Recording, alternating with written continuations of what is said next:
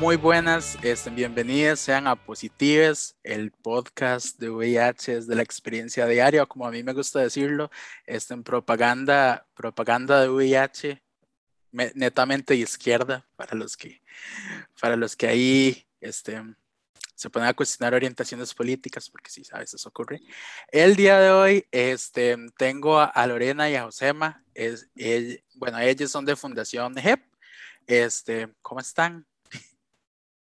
Muy bien, gracias por la invitación. Ah, muy bien, súper, gracias. Este, no sé si quieren contarle un poco a la gente este, quiénes son, este, qué es Fundación HEP, creo que este, al menos en Costa Rica no se sabe, este, entonces les cedo el espacio. ¿Quieres que empiece, José? Dale, vamos para adelante. bueno, mi nombre es eh, Lorena Digiano, eh, yo soy abogada y especialista en acceso a medicamentos y propiedad intelectual. Eh, me desempeño actualmente como eh, directora ejecutiva de la Fundación Grupo Efecto Positivo, Fundación GEP, como nosotros le llamamos, que es una organización que fue fundada en el 2006 por personas con VIH, con hepatitis, eh, virales y este, que bueno, que venimos trabajando muy fuertemente desde hace más de 12 años en el programa de acceso a medicamentos, que bueno, después un poco le vamos a contar eh, de qué se trata y, cómo contribuimos desde ese programa para este, mejorar el acceso eh, a medicamentos para VIH, pero también para otras enfermedades en, la en Argentina en, particular, pero también articuladamente en la región. José. Bueno, y yo soy José María, eh, José María Divelo, mi apellido. Este, utilizo pronombre ella, también él. Eh, me toca en estos últimos años el honor de presidir la fundación, pero tanto Lorena como yo estamos desde el comienzo, somos miembros fundadores de la organización y me parece muy importante recalcar esto que Lorena dijo, que esta organización está conformada por personas que somos personas afectadas por el VIH, por la hepatitis C, eh, algunos de, sus eh, miembros fundadores y también sobrevivientes de la tuberculosis algunos otros como yo de, la organización. Este, y sí, efectivamente, este, además del trabajo a nivel nacional, formamos parte de una red latinoamericana, que es la red eh, latinoamericana por el acceso a medicamentos. Este, por eso, digamos, también tenemos una acción y una incidencia a nivel regional. Genial, muchas gracias. Em, bueno, el tema que vamos a tratar en este episodio es patentes. Porque, bueno, se habla mucho más que todo ahora con todo esto de la COVID, ha, surgido como el tema de las patentes con las vacunas. Em, y bueno, definitivamente el tema también toca un poco a la experiencia o lo que significa vivir con VIH, ¿verdad? Entonces, no, me encantaría empezar porque sinceramente yo no sé, se supone que yo estudié sociología, pero no, sé nada de, no sé nada de leyes y todo eso. Entonces, este, me encantaría preguntarles, eh, ¿qué es una patente? ¿Para qué sirve? No sé quién quiere comenzar. Seguramente empiece Lorena, pero déjame un cachito decirte que yo soy psicólogo, que tampoco, digamos, tuve que hacer mucha, mucho recorrido, digamos, y, Lorena ha, sido una importante líder para lideresa para nosotros, este, que nos permitió, digamos, profundizar sobre la temática y por eso me parece importante que sea ella quien empiece definiendo estas cuestiones, pero sí me gusta recalcar que, digamos, esto es algo que hace mucho tiempo que nosotros venimos trabajando, pero también este, otras organizaciones a nivel mundial, y que, como vos decís, ha adquirido importancia ahora en el marco de la pandemia por la COVID-19, con esta famosa campaña de liberen las patentes, que también más adelante vamos a abordar, y que, bueno, esto de alguna manera, con todas las cosas terribles que significa esta pandemia, es una cosa positiva que podamos estar encarando esta temática y, poniéndonos más firmes para ver si cambiamos este sistema que significa, digamos, que muchas personas en el mundo, este año tras año, eh, mueren, fallecen a causa de que no acceden a medicamentos por lo que significan justamente las patentes, y ahí ya la dejo a Lorena para que lo explique.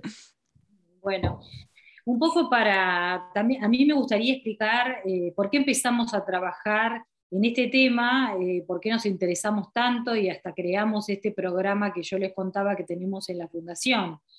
Y la verdad que allá por los años, por el 2001, Argentina tuvo un, este, una crisis económica muy, muy, muy grande y entonces eh, nosotros ya teníamos acceso a, los medicamentos por, distintas incidencias que habíamos venido haciendo y porque ya existían desde los últimos años de, de, los años 90 que habían entrado los medicamentos de alta eficacia para VIH.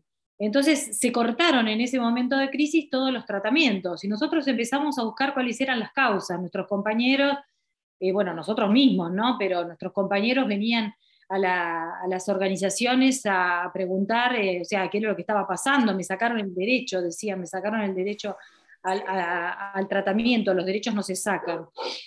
Bueno, empezamos a ver que una de las causas más importantes, que en ese momento además había provocado la suspensión de los medicamentos, era eh, la, propiedad intelectual que todos los países miembros de la Organización Mundial del Comercio, por un acuerdo internacional que se firmó en los años 90, eh, tienen que otorgar estos títulos de propiedad, que son las patentes, son títulos de propiedad que otorgan los estados a un inventor. En todas las áreas de la tecnología, pero digamos, en el, campo de las tecnologías médicas, tiene una, eh, un impacto distinto eh, que con respecto, no sé, a un celular, eh, a veces digo, o a un chupete, no es lo mismo, porque está en juego la salud. Entonces, estos títulos de propiedad otorgan derechos a, los, a las, en general son multinacionales las que, las que solicitan patentes en nuestros países, vamos a hablar de todo el mundo, porque esto es un, es un sistema que se, se instauró a, nivel de la OMC y que todos los países miembros tienen el problema, o sea que esto es global, pero en la región de, de Latinoamérica, para nosotros, no era una costumbre reconocer estos títulos de propiedad que otorgan 20 años de exclusividad, o sea, solamente el titular de la patente durante esos 20 años va a poder fabricar, comercializar, importar lo que está patentado. Entonces, hablemos, por ejemplo, eh, de un medicamento que necesitamos todos los días para poder estar vivos, porque así es como que el mercado nos quiere, ¿no? Nos quiere crónicos, nos quiere tomando medicamentos todos los días. Hace 40 años que tenemos la, la, epidemia del VIH-Sida y sin embargo no hay una cura, no hay una prevención.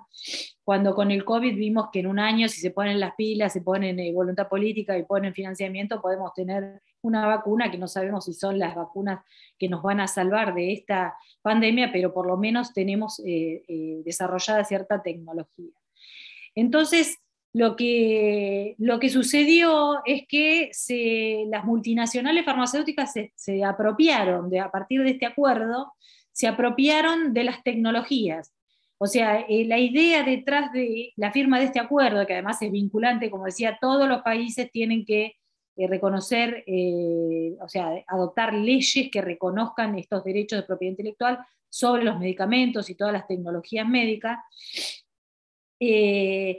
Eh, en realidad lo que están reconociendo es la apropiación de una tecnología por parte de una empresa, de una empresa que tiene todas las características de, eh, a mí hace rato, bueno, nosotros en la fundación hace rato que nos gusta promover que no le llamemos laboratorio, porque un laboratorio, cuando uno imagina que es un laboratorio, imagina un científico, varios ¿no? científicos y científicas trabajando para eh, eh, obtener una solución para la salud.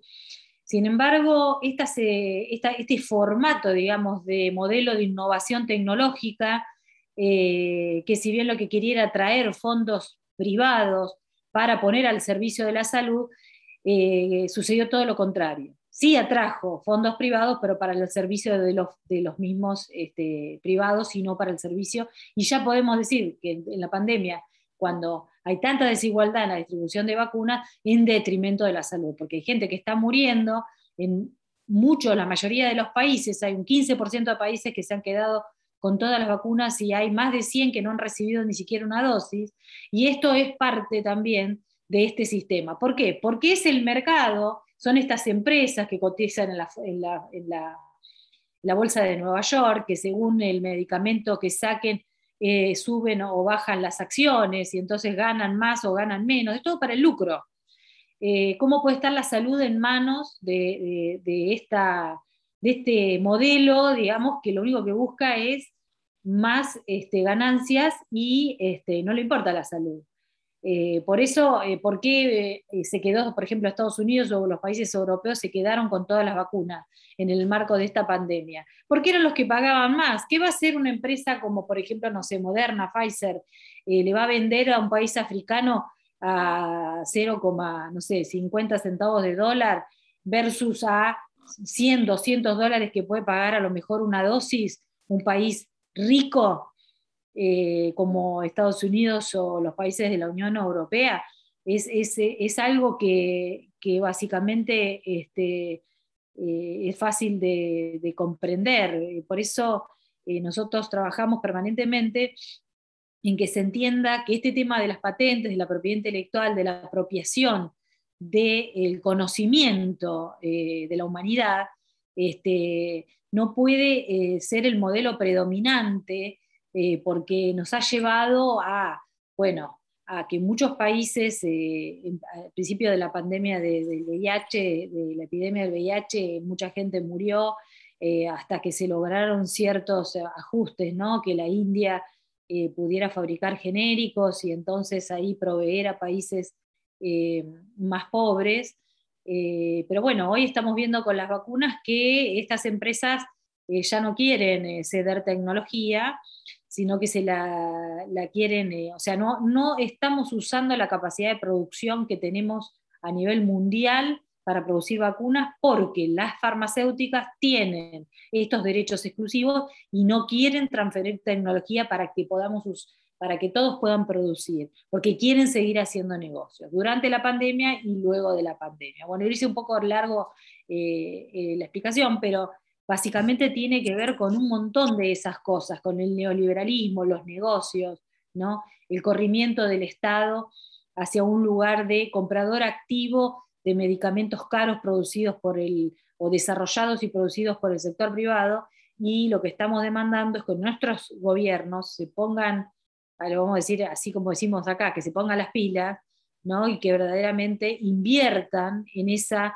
eh, parte, en esa primera etapa que sería el desarrollo de tecnologías que además que son las que necesitamos, porque si no el mercado no solamente hace negocio, no solamente nos escasea la medicación, nos cobra precios que no podemos pagar, sino que este, además este, eh, no, al no transferir tecnología eh, nos, está privando de este, poder avanzar, digamos, en ciertas áreas de la tecnología médica. A ver si entendí. Entonces es una patente, una patente es un tipo, no sé cómo. Es un, es un título de propiedad. Ajá, que lo que hace es que le da el derecho a una empresa de, de crear, de ser la única en producir X, Y medicación, en este caso, medicación es lo que estamos hablando. Y este, venderlo prácticamente como es la única, el precio va a subir, ¿verdad? Entonces, por lo tanto, va a ser un monopolio de, ese, de esa medicación y se la va a vender a los gobiernos o a quien la necesite al precio que quiera y, y prácticamente lo que hace es cortar el, el acceso a la medicación dependiendo del, del nivel de ingreso. En, que era como algo que, una de las preguntas que tenía era como, ¿qué diferencia o si hay un impacto distinto entre, entre los, en el acceso a la medicación por las patentes entre los países de renta alta y renta baja, ¿verdad? Y me imagino que, que ahí va metido esto, ¿verdad? No sé, José, si la verdad que que entendiste súper bien. Este, la verdad que el sistema de patente es un sistema generador de monopolios y de precios monopólicos. Y esto significó, este, y además la gran mentira, digamos, neoliberal cuando se generó la Organización Mundial del Comercio fue plantearnos que eh, con, con este sistema de patentes y con esta generación de monopolios se iba a incentivar el desarrollo de nuevas tecnologías. Y la verdad que lo que fue pasando a lo largo de la historia y lo que vimos en estos años es que no es tan así, que no ha habido gran mayoría de invenciones. Por ejemplo, eh, acá en Argentina, en, uno de los estudios que se hizo allá por el 2012, se vio que el 90% de las solicitudes de patentes que hacían los productores, eh, las empresas multinacionales, este, sobre determinadas tecnologías médicas, efectivamente no merecían patentes porque no cumplían con este requisito de que sea una verdadera innovación. Son pequeñas, este, para decirlo así, pequeñas modificaciones sobre algo que ya existe, sobre un principio activo, una droga que ya existe, digamos, lo que hacen es, por ejemplo, desde combinar este, dos drogas en, a nosotros, que nos pasa mucho esto, las personas con VIH, hemos ido viendo cómo eh, hemos logrado pasar de tomar, yo por ejemplo cuando tuve mis, mis, primeras este, medicaciones, tomaba alrededor de 26 pastillas repartidas en cada dos y tres horas durante todo el día y parte de la noche también. Y bueno, y ahora tomo una sola pastilla. ¿Y eso por qué? Porque han juntado en una pastilla tres drogas, pero esas tres drogas ya existían de antes, ya tenían sus patentes, ya se vencieron los plazos de patentamiento, digamos, estos 20 años que mencionaba Lorena, y sin embargo, ¿qué es lo que hacen estas compañías? Te las juntan en una pastilla que no tienen, lo, lo, único nuevo es esto, digamos, que te ayudan en la adherencia, pero no es un salto significativo en la ciencia, no es una nueva acción terapéutica sobre el, VIH y sobre el organismo, digamos, sino que son las mismas tres drogas que antes las tomabas en pastillas separadas. Eso no merece patente sin lugar a dudas. Bueno, en general lo que hacen estas empresas es tratar de sacarle más beneficio y más lucro a las mismas invenciones que ya tienen de hace mucho tiempo. Y ahí hay una cuestión también que es fundamental mencionar y es que eh, las tecnologías médicas deben ser consideradas bienes sociales y, como mucho se menciona ahora, bienes públicos mundiales o globales, este, ahora que estamos hablando tanto en relación a la COVID y, a, los temas de liberen las patentes, justamente, y por eso no deberían tener patente ninguna medicación, porque lo que hacen, como vos bien planteabas, es extorsionar a los estados y a los gobiernos, y entonces, dependiendo si son de renta alta o de renta media, que es lo que vos decías, te eh, ofrecen, digamos, venderlo, por ejemplo, hay un medicamento, el sofosbuvir, que es un medicamento para la hepatitis C, que es una coinfección bastante importante y frecuente en las personas que tenemos VIH y que significa efectivamente la cura de la hepatitis C. Hasta que no estuvo el sofosbuvir, este, no teníamos cura este, teníamos algunos tratamientos, digamos, muy complejos y demás, pero no teníamos cura. Y entonces, ¿qué hizo Gilead, que es la compañía farmacéutica este, que, detentó y que tiene la patente del sofovir en, en, varios países? Por suerte, nosotros en Argentina logramos que se rechace esa solicitud de patente, ese es un, logro de nuestro trabajo, particularmente de la Fundación Grupo Efecto Positivo, este, entonces sacó a la venta el sofosbuvir a 84 mil dólares el tratamiento por persona, un tratamiento de 12 semanas. A 60 mil euros para la Unión Europea.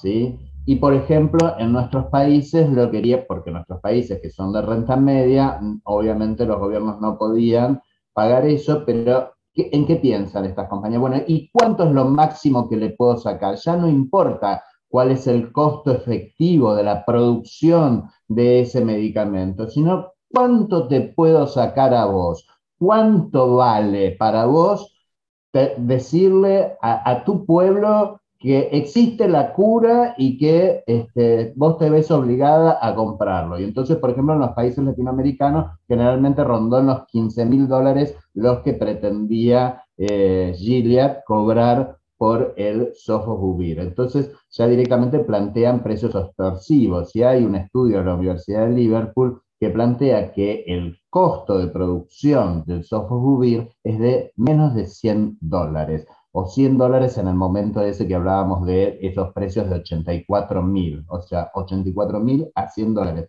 Imagínate lo que es esa diferencia abismal y lo que puede significar para embargar un presupuesto de un Estado, de un gobierno, digamos, para tratar a su pueblo, ¿no?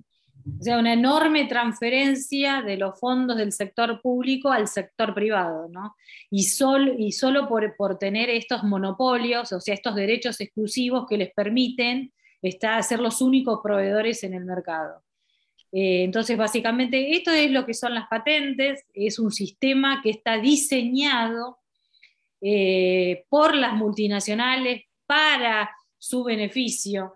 Y es algo que, bueno, los países firmaron y, se comprometieron a través de un tratado vinculante, internacional, un tratado internacional que es vinculante para todos los países, de sostener este sistema. Entonces, como decía José María, tenemos muy poca innovación, porque la verdad que las empresas eh, no, no, no invierten, hay aparte muy poca transparencia de cuál es porque ellas dicen, bueno, tenemos que cobrar, eh, como en el caso, por ejemplo, del Sofovir, 84 mil dólares porque hemos hecho una inversión muy grande. Bueno, ¿cuál es? A ver, muestren, no. No existe, no existe una transparencia de cuál es la verdadera inversión que hacen eh, estas empresas en, desarrollar un, producto como, por ejemplo, bueno, para VIH o para esta, la cura de la, hepatitis C. Y en particular el sofosbuvir ni siquiera es Schiller quien la desarrolló, sino que se la compró a un este, laboratorio chico de, Egipto que bueno, la había, había desarrollado el sofosbuvir para, para otra cosa y luego descubrieron que podía servir para curar la hepatitis C y entonces ahí fue la empresa esta que cotiza en bolsa. A mí me gusta decirlo porque, porque nos tenemos que imaginar que hay todo esto detrás, todo un negocio, pero de los negocios más grandes del mundo, después de las armas, ¿no? Tienen mucho poder económico, mucho poder de lobby en los parlamentos, eh, en los poderes ejecutivos. Este, eh, estuvimos viendo, eh, termino de decir esto, que se la compraron a una empresa, a un laboratorio chico de Egipto, eh, que había logrado unas ganancias eh, bastante bajas en los primeros años de venta del producto. Sin embargo, cuando la compra eh, y empieza a pedir patentes por todo el mundo, aumenta las ganancias a más de un, de dos billones de dólares anuales, y ahí vos te das cuenta cómo es que le sirven estos títulos de propiedad para, justamente bueno, hacer negocio. Entonces, eh, como conclusión, la verdad que nos hemos equivocado, nos hemos equivocado al firmar ese acuerdo porque no funcionó, porque las promesas que nos, daban, que era, bueno, el sector privado va a tener un incentivo para eh, que haya más tecnología. La verdad que no, como es esto que dice José María, hacen pequeños cambios porque el acuerdo dice que no cualquier tecnología, no cualquier producto o procedimiento es patentable, tiene que tener ciertos requisitos, tiene que ser nuevo.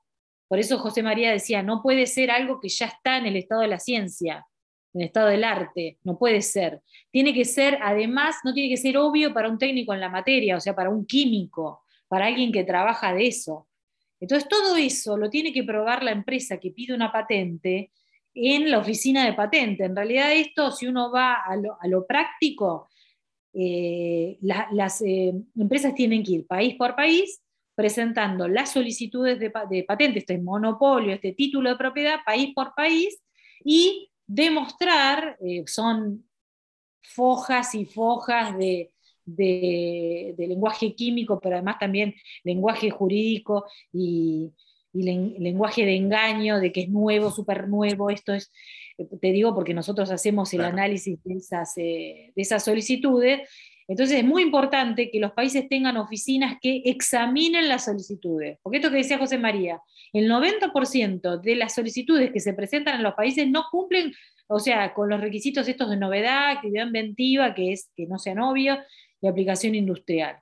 Entonces, eh, es muy importante y nosotros desde la Fundación lo que empezamos a hacer, eh, por ejemplo en el caso del Sofobubir, que José María contaba que eh, fue uno de los trabajos más importantes, digamos, en términos de impacto que pudimos obtener, nosotros entró el Sofobubir en el mercado, 90, ¿cuánto era? 84 mil dólares el tratamiento, más o menos un mil dólares la pastilla como decía, los países de renta media nos, pedían menos, pero bueno, dijimos, vamos a ver, eh, fuimos a la oficina de patente y encontramos que en Argentina había 14 solicitudes distintas sobre sofosbuvir.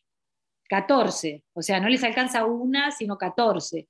O sea, quieren, quieren intentar patentar todo, todo, todo para que nadie lo pueda producir. ¿no? Es, una, es, un, es un arte que, que han desarrollado. Empezamos, eh, porque son, una vez que, se presentan, son públicas las solicitudes y tenemos acceso, todos los ciudadanos, toda la población tiene que tener acceso a esas solicitudes, una vez que se hacen públicas. Creo que es al año y medio eh, ya eh, las oficinas de patentes tienen que ponerlo a disposición.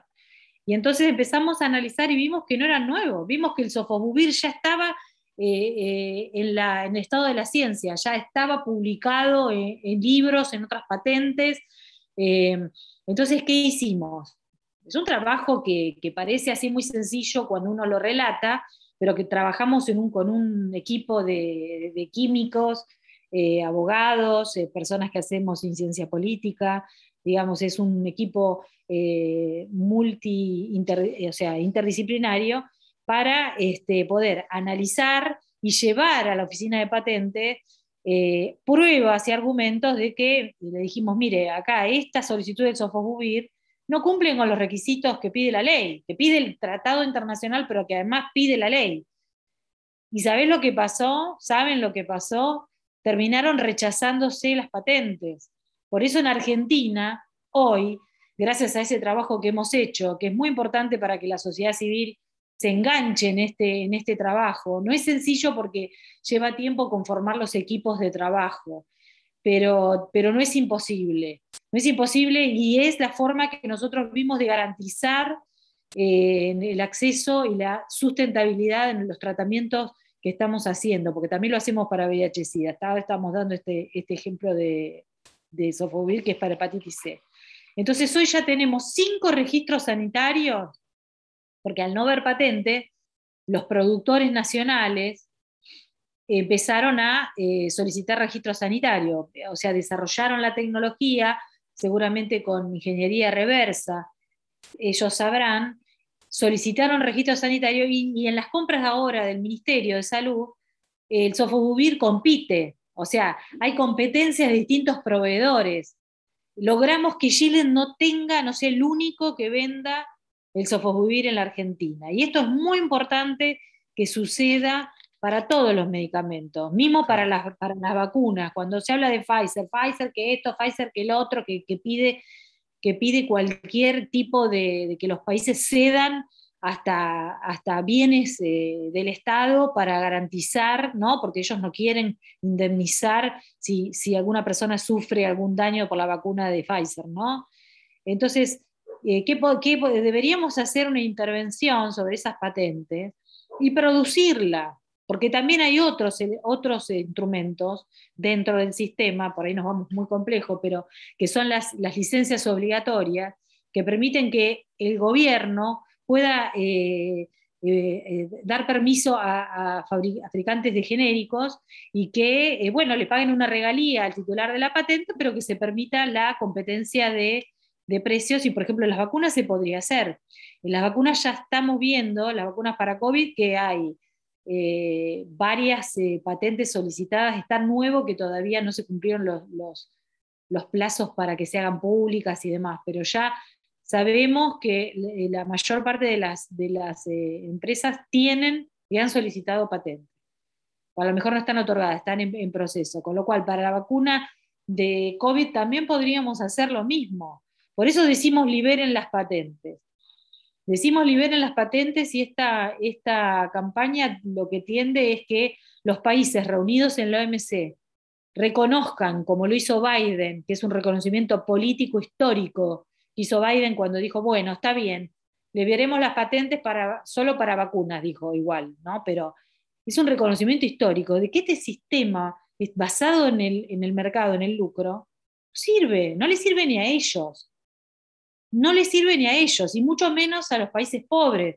Entonces la campaña es de, pedido de solidaridad internacional para que los países se vuelvan a juntar en la OMC, reconozcan que este sistema no sirve y suspendan por lo menos durante la pandemia para que las empresas cedan obligadamente la tecnología y podamos usar todas las plantas de producción que ya tenemos instaladas para producir las vacunas o, adaptar las que, las, que, las que podrían ser adaptadas e mismo instalar otras. Nosotros veíamos, por ejemplo, acá en la región, eh, eh, Brasil y Argentina tenemos capacidad de producción. Hablando con, con colegas, de, por ejemplo, de Colombia, nos decían, nosotros también teníamos capacidad de producción, pero distintos gobiernos neoliberales fueron desmantelando esa capacidad. Y lo único que les ha quedado eh, las plantas de producción no existen más, pero sí les ha quedado la capacidad del recurso humano. Entonces Colombia sería un potencial país donde si hay recursos y hay transferencia de tecnología, podría producir su propia vacuna. Podríamos producir Argentina y Brasil transitoriamente para toda la región y luego ir preparando los distintos países, también de Centroamérica, eh, los sistemas para que puedan, este, productivos para que puedan producir las vacunas, porque tampoco son tan, tan complejas como, como dicen eh, las empresas. Las empresas dicen, no, el sur global no tiene capacidad de producir vacunas. Mentira. Es mentira que solamente los países ricos tienen la capacidad de desarrollo de tecnología. Y es mentira que solamente ellos pueden producir o son capaces de producir este, las tecnologías o las vacunas, los medicamentos. Entonces, no nos comamos ese sapo, empecemos a discutir lo que es el fondo de esta cuestión, y es que nuestros gobiernos se pongan a invertir eh, y nos podemos unir, porque muchas veces es muy difícil que un país eh, produzca para todas las enfermedades, pero podemos hacer una movida regional, podemos unirnos, la OPS que nos sirva al pueblo, no solamente a los intereses de la... Porque estamos viendo que la OPS, bueno, ya me estoy yendo mucho por las ramas, pero la OPS no está, no está ayudando. O sea, la OPS se reúne y dice, te juro, sacan unas declaraciones, y como dijo el otro día la, vicepresidenta nuestra de Morondanga, no sé si esa palabra no, no existe, no, existe por acá. Así como suena de ridículas, de Morondanga. O sea, la, OPS se está portando muy mal con el pueblo, porque debería estar instrumentando mecanismos para que podamos... Fíjate Cuba. Cuba, ¿por qué Cuba tiene los desarrollos de vacunas? ¿Por qué tiene? Porque por necesidad en los años 80 que le estaban bloqueando tuvo que, que comenzar a desarrollar esa capacidad desarrolló las plantas, desarrolló las capacidades humanas, eh, educó a su, pueblo y hoy tiene esos desarrollos. Entonces, si lo hizo Cuba, también lo podemos hacer todos. Y la verdad que necesitamos también colaboración regional y global. Esto lo está diciendo todos los días este pobre señor que está a cargo de la OMS. Me da pena a mí, porque es que sí, te, da te termina dando pena porque vos decís, eh, están arrodillados ante esas empresas y, no pueden hacer nada, no pueden hacer nada. Entonces el pueblo es el que se tiene que movilizar. Bueno, espero que este podcast les guste para, para eso, para generar motivación como a nosotros nos motivó y bueno, hace 12 años venimos eh, eh, trabajando el tema y, y, hoy la pandemia nos da nos da mucha tristeza, devastación, nos da muchas pérdidas, pero también nos da una oportunidad de discutir este tema que es fundamental también por un futuro, porque los que saben dicen que esta no va a ser la, la única eh, pandemia que vamos a pasar como humanidad. Ay, no sé, José, si querés, si querés porque me hablé todo. Está súper bien. Bueno, Eh, bueno, no sé si este, te está gustando la información, si es clara, si tenés preguntas. Claro, este, ahora, ahora mencionabas, digamos, el, el liberar las patentes. Eh, y es algo que se, que se ha escuchado con esto de las vacunas, como vos dijiste. Y bueno, vos mencionaste que implica que, que prácticamente se, se admita que, que ese sistema de patentes no sirve y que se busquen nuevas alternativas, ¿verdad? Este, ¿Qué más implicaría el romper las patentes? Vos hablabas de transferencia de tecnología. Me imagino, a lo que he escuchado, a lo que han hablado ahorita, este, la patente también protege el proceso productivo, ¿verdad? Entonces, como se supone es una tecnología nueva, se supone que no todo el mundo la tiene en ese momento, ¿verdad?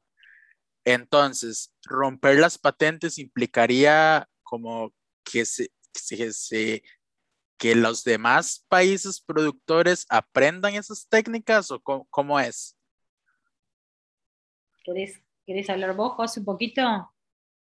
Como quieras, sí, pero él lo está diciendo muy bien en realidad, sí, tiene que ver con eso. En realidad, este, el propio proceso de la solicitud de patente significaría que eh, quien detenta ese, eh, ese derecho de exclusividad debería presentar, digamos, toda la tecnología y el procedimiento de cómo se llegó a, eh, a esa ingeniería de esa tecnología médica. No suele pasar eso, es muy difícil reconstruir desde la, presentado en la solicitud de patentes y, este, y la verdad es que este, eso está mal, eso también es otro engaño de las compañías farmacéuticas este, multinacionales que hacen, porque este, tendríamos que tener la posibilidad en cualquier país de eh, poder reproducir, digamos, toda la ingeniería para llegar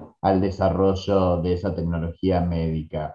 Eh, y ese es uno de los, de los grandes temas, digamos, también que están, y que es un tema de debate, y que suele ser un tema de debate cuando hablamos justamente de esto de la suspensión de las patentes. Por supuesto, nosotros estamos, eh, más allá de, de, acompañar y, de, haber hecho incidencia para que Argentina fuera uno de los primeros países que apoyara esto de eh, liberen las patentes, que en realidad es un, una solicitud que hizo India y Sudáfrica en el marco de la Organización Mundial del Comercio, en la OMC, digamos, para que, digamos, se suspendan todos los derechos de propiedad intelectual, digamos, no solamente las patentes, para todas las tecnologías en relación con la COVID-19, no solamente las vacunas, sino todas las tecnologías que tienen que ver no solamente con la prevención, sino también con el tratamiento y también aquellas tecnologías que tienen que ver con la, la, atención, como por ejemplo los respiradores, que en tantos países ha hecho falta. Y nosotros en Argentina además hicimos incidencia, este año tuvimos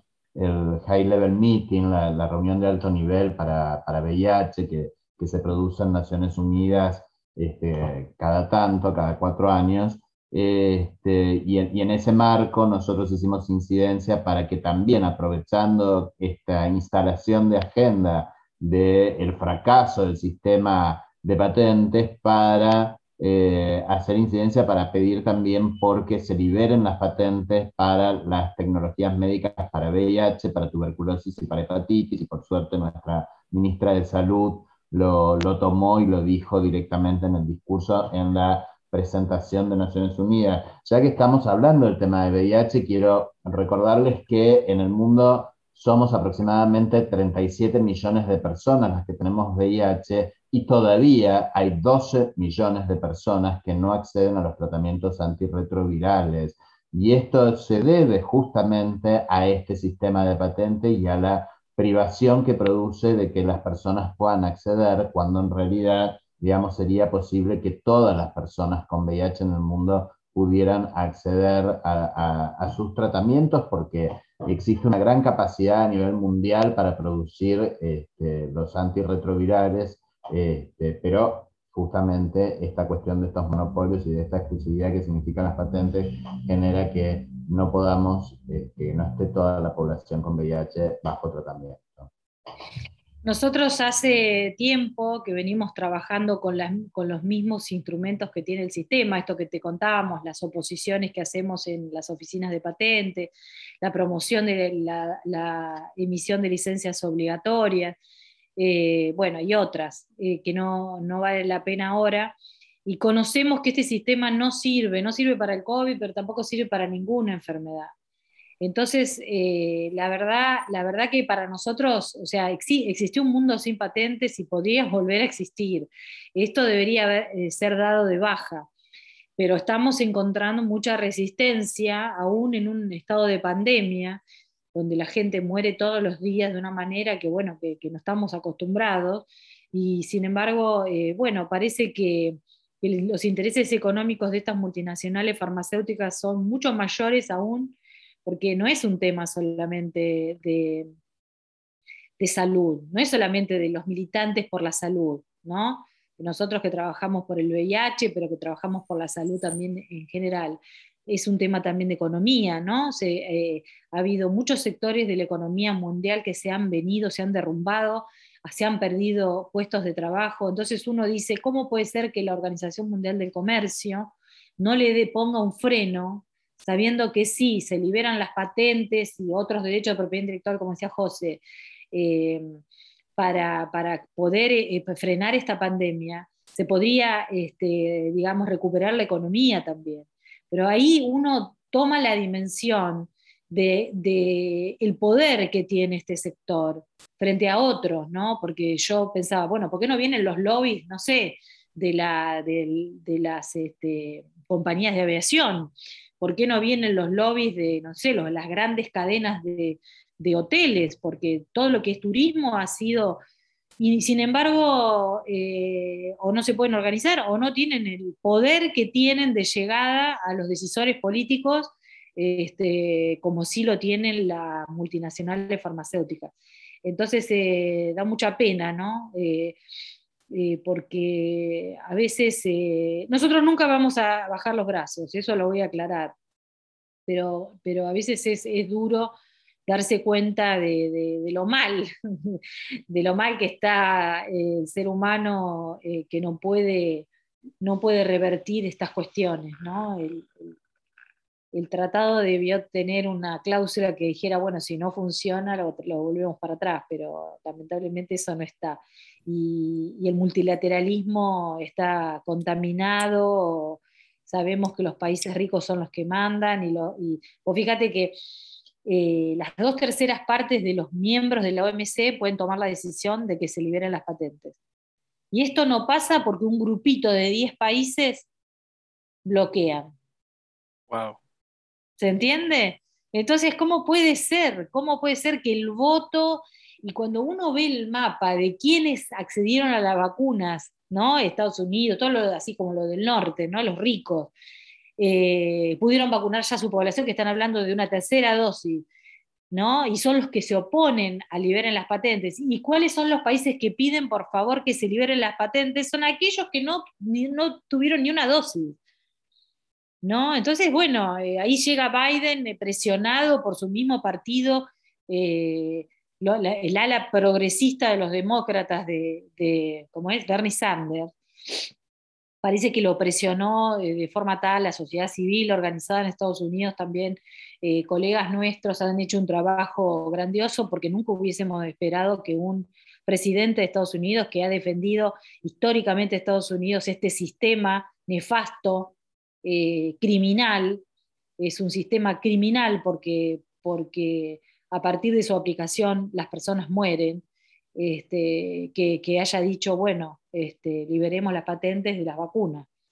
Eh, la verdad que, que, bueno, es, algo, es algo histórico, pero es algo que no, no, no prosperó, es algo que aún hoy este, está, eh, está siendo retrasado, está siendo, hay países que dicen que no están seguros que las patentes sean la, razón de, por qué no se accede a las vacunas.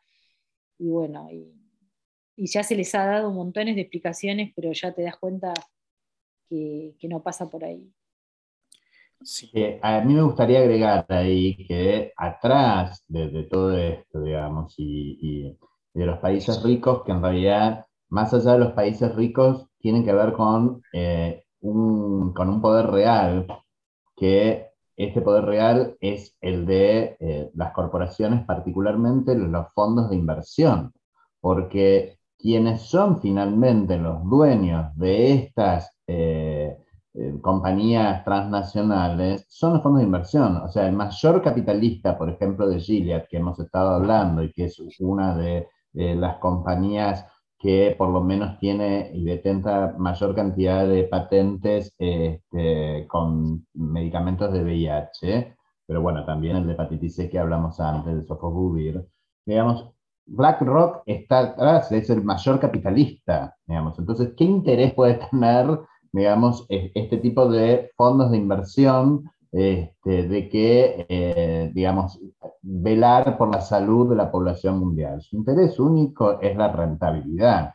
Entonces, es, ese gran supremo poder que inclusive condiciona las voluntades de los países ricos, porque hasta tiene este, sus propios, este, eh, digamos, sus propias juntas directivas, digamos, de estos fondos de inversión es donde están, digamos, eh, los grandes este, poderosos de, esos países ricos. Entonces, este, esto es, bueno, es todo el sistema capitalista, digamos, y neoliberal, este, crudísimo en el cual estamos viviendo.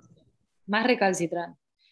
La verdad que no te queremos abrumar con, con la información, pero, pero es, un tema, es un tema muy, muy importante eh, eh, que esperamos eh, los compañeros y las compañeras que escuchen este podcast que hayamos llegado con, con el mensaje de, que, bueno, que el mercado no puede guiar nuestras vidas porque no, porque no le, no le va a interesar que nosotros accedamos o nos salvemos o nos curemos.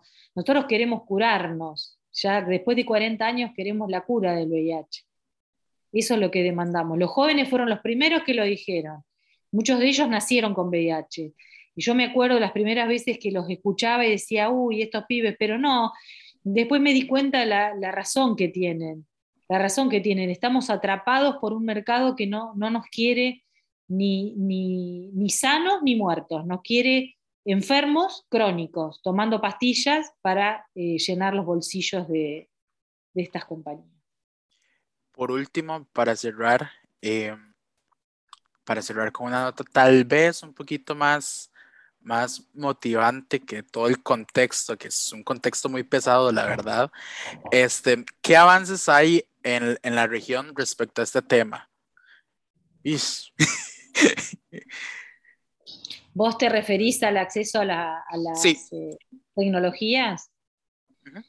Eh, bueno, em, en realidad los países de renta, de renta media más o menos venimos a cuentagotas, eh, por ejemplo, en el caso de las vacunas de COVID, accediendo, lo mismo para medicamentos para, para VIH o hepatitis, en el caso de Brasil ha firmado eh, algunos acuerdos eh, con algunas empresas para producir vacunas para COVID. Nosotros tenemos por lo menos tres también productores nacionales que son del sector privado, pero que han podido firmar eh, con las empresas, con AstraZeneca, con Gamaleya, por la Sputnik y la otra, ayúdame, José,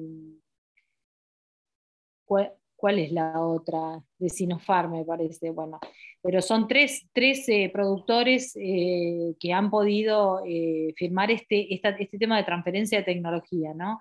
En Chile también. y luego, con respecto a la propiedad intelectual, se ha hecho un avance muy importante en Brasil. El, Congreso ha debatido un mecanismo que es importante para para ellos lo que dicen quebrar las patentes, que, es una forma, una jerga, ¿no? De, forma de decirlo, quebrar las patentes. Una ley de licencias obligatorias que, eh, son, que, da la posibilidad de que, por ejemplo, el Congreso, no solamente el Poder Ejecutivo, pueda emitirla en el caso de una pandemia. Es, muy interesante esa discusión y tanto la Cámara de Representantes como el, Senado eh, ha dado su visto bueno, con lo cual Brasil bueno, creo que ahora le toca a Bolsonaro aprobar, pero lo que me dicen es que políticamente ha sido tan eh, votada esta ley que no, que no se va a animar Bolsonaro, no le conviene este, rechazarla, con lo cual Brasil va a tener una nueva ley eh, para poder, mira, te voy a decir así, administrar la propiedad intelectual en el caso de una pandemia, administrarlo de manera tal que pueda haber varios productores, aunque haya un titular de una patente, se le pague una regalía, pero haya varios productores, haya competencia en el mercado, o sea, haya más disponibilidad, pero también competencia de precio. Este, y bueno, y en Argentina estamos este, intentando también conversar. Eh, no es fácil en la época de pandemia, pero eh, conversar con, nuestros este, también este, legisladores para ver si podemos avanzar eh, eh, en el mismo sentido. Chile también tiene, Uruguay ha estado debatiendo. la verdad que, la sociedad civil se ha, puesto, se ha puesto bastante las pilas. Nosotros conocemos más el tema Sudamérica. En Centroamérica no conocemos tanto, pero sabemos que hay algunas iniciativas de sociedad civil que están intentando también de presentar oposiciones. Eh, así que, bueno, y nosotros eh, desde Redland todos los años hacíamos un curso, pero bueno, nos hemos quedado sin recursos. Y, no, hace un par de años que no los podemos eh, hacer, pero este, ya lo vamos a recuperar y en ese caso les vamos a mandar este, las convocatorias para que puedan. Sí, porque a veces la información uno no la interpreta porque no sabe los conceptos básicos, ¿no? Entonces, cuando uno ya, ya tiene, ya puede hacer lectura de hasta de una noticia en el diario.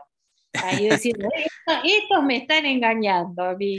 Estos que me hablan todo el día de Pfizer. Si también, ¿no? Eh, eh, ese es esto, despertar, despertar a los compañeros y compañeras para que, para, que, para que sepan que esto los está afectando y también para que se pongan en la acción, como pudimos hacer nosotros.